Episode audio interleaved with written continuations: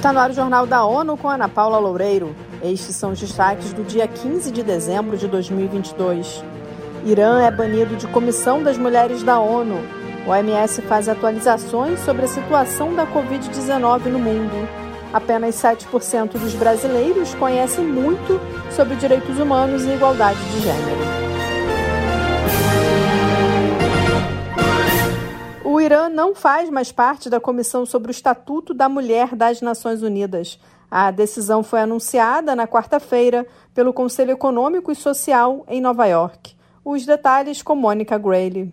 O Conselho adotou uma resolução apresentada pelos Estados Unidos que pedia a retirada do Irã após o tratamento do país aos direitos da mulher desde a morte de uma jovem iraniana de 22 anos. Massa Amini foi presa em 13 de setembro em Teherã pela Polícia da Moralidade do país porque não estaria usando o véu corretamente. Dias depois, ela morreu sob custódia do Estado.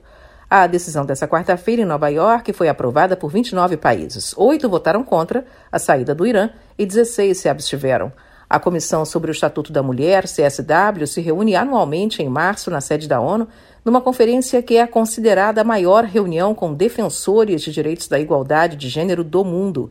Na resolução, os Estados Unidos expressaram séria preocupação com as ações do governo iraniano desde a morte de Amini. Da ONU News em Nova York, Mônica Grayle. A embaixadora dos Estados Unidos na ONU, Linda Thomas Greenfield, afirmou que o comitê não poderia permitir que o seu trabalho em defesa das mulheres fosse minado por dentro do próprio grupo. Para ela, a presença do Irã como membro era uma mancha na comissão. O diretor-geral da Organização Mundial da Saúde, Tedros Ghebreyesus, fez um balanço global no último ano e falou das expectativas para 2023. Ele lembrou que 2021 foi desafiador após a variante da Covid-19, Omicron, ser identificada e começar a se espalhar. At that time, COVID-19 was killing 50,000 people each week. O chefe da OMS lembra que naquela época a Covid-19 estava matando 50 mil pessoas por semana, mas somente na semana passada menos de 10 mil pessoas perderam a vida. Para ele, o número ainda é alto e há muito o que fazer para salvar vidas. Tedros espera que em algum momento de 2023 a Covid-19 deixe de ser uma emergência de saúde global. Em janeiro, o Comitê de Emergência se reunirá para decidir se declara ou não o fim da emergência. Guerras, terrorismo, questões na segurança coletiva e limitações de manutenção da paz continuam sendo os mesmos desafios enfrentados pelo multilateralismo desde quando a ONU foi fundada há 77 anos.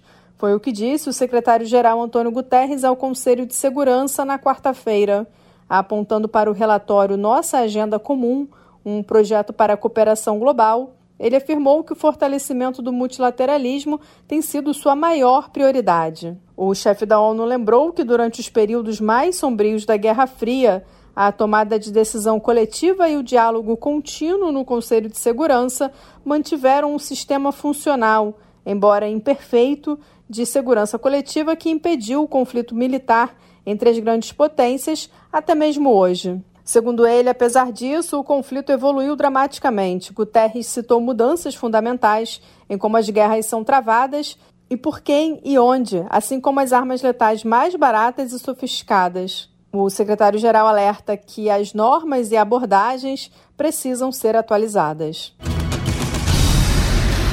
Apenas 7% dos brasileiros afirmam conhecer muito sobre os direitos humanos e desigualdade de gênero. Mais informações com Mayra Lopes. A pesquisa foi realizada no ano passado em cinco regiões do Brasil e contou com mais de 1.200 entrevistados de diferentes religiões, idades, raças e classes sociais. A ONU Mulheres destaca que, mesmo após 74 anos da Declaração Universal dos Direitos Humanos, o assunto ainda é pouco difundido no Brasil. Apesar do nível de conhecimento baixo, o percentual de pessoas favoráveis ao conceito é alto em todos os grupos demográficos, com 86%. Da ONU News em Nova York, Mayra Lopes. A avaliação é que, apesar do desconhecimento de muitos cidadãos sobre o que são os direitos humanos, boa parte da população é favorável a eles.